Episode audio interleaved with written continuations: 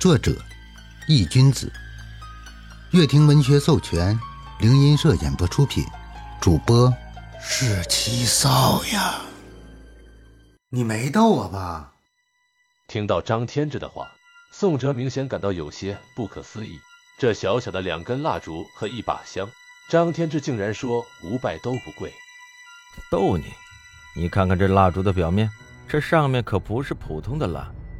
普通的蜡闻着是带着臭味的，而这个，光是味道就有一种清香。材料更是不菲啊！这是混合着朱砂和鸡血，和其他药材制成的。这种蜡烛对阴物有着一种天然的吸引力。道教供奉祖师用的蜡烛就是这种。你怎么知道这么多？宋哲奇怪的看了张天志一眼。因为我就有啊，是我师傅仙鹤时留下来的。不过现在只剩下五六根了。每逢清明节，我都会点燃它。给我师傅祭奠一下。张天志笑了笑，说道：“你还挺守孝道。”宋哲赞叹道。张天志摇头笑了笑。可就在这时，忽然，张天志微微一愣，面色有些古怪的看向了宋哲。会制作这种蜡烛的，一般不是普通人，材料也不是一般人能够集齐的。这蜡烛和香，你到底是从哪里买来的？我本来就是想和你说这件事儿的。这个蜡烛和香是我从一个距离医院不远的地方买来的。当时我嫌其他地方都太远了，就就地取材了。那个白色铺子设的位置也有些古怪，是在一个胡同里面，名字叫老许白事铺。宋哲回想了一下，说道。老许白事铺，张天志嘴里念叨着这个名字。嗯，我感觉这个白事铺有些不简单。宋哲点了点头，继续说道：“肯定不简单，会制作这种东西的人，怎么可能会简单呢？不是，我说的不是制作香烛的人，而是说那个店铺不简单。”宋哲抿起了嘴唇，怎么说？张天志听到宋哲这么说，正起了身子，侧耳恭听。自从我进入那个老许白事铺以后，我就感到浑身不舒服，心里毛毛的，总感觉有一种什么东西在盯着我，就很怕，你知道吗？这还没完，我买完东西以后，刚出店铺，就听到那个店铺的老板似乎在和什么人说话。说的什么？一个小小的鬼差而已，还不值得你动怒吧？什么巴拉巴拉的？他竟然一眼就看出了我的身份。宋哲说完，一双眼睛紧紧地盯着张天志，看他接下来会做出什么反应。张天志听完宋哲的话，也是沉默了下来，微微皱起了眉头，不知道在想些什么。照你这么说，还真的挺不简单。那你知道那个白事店里到底是什么东西，让你感觉到不舒服吗？张天志问向宋哲，宋哲摇了摇头，我不清楚。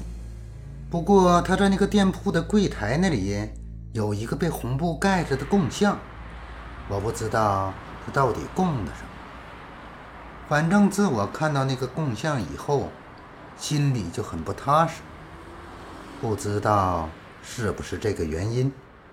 那应该是了，不过你只说对了一半。我想，我大概也搞明白你怕的原因了。张天志缓缓说道：“什么原因？”宋哲愣愣的看着张天志。你想想，白事殿里供奉的除了神像，还会是什么？张天志反问道：“你是说，他供奉的是个神像，所以我身为鬼差才会怕？”可以这么说，但也可以啊，供奉的是鬼像。张天志转而说道：“鬼像，嗯，就是钟馗、阎王之类的。如果他供奉的真的是钟馗的话，那么你害怕就很正常了，因为钟馗可是专吞鬼的。”张天之道。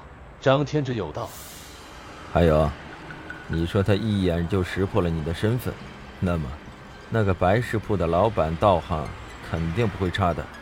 不过，他既然识破了你的鬼差身份，却没有伤害你，可以证明他是没有对你有恶意的。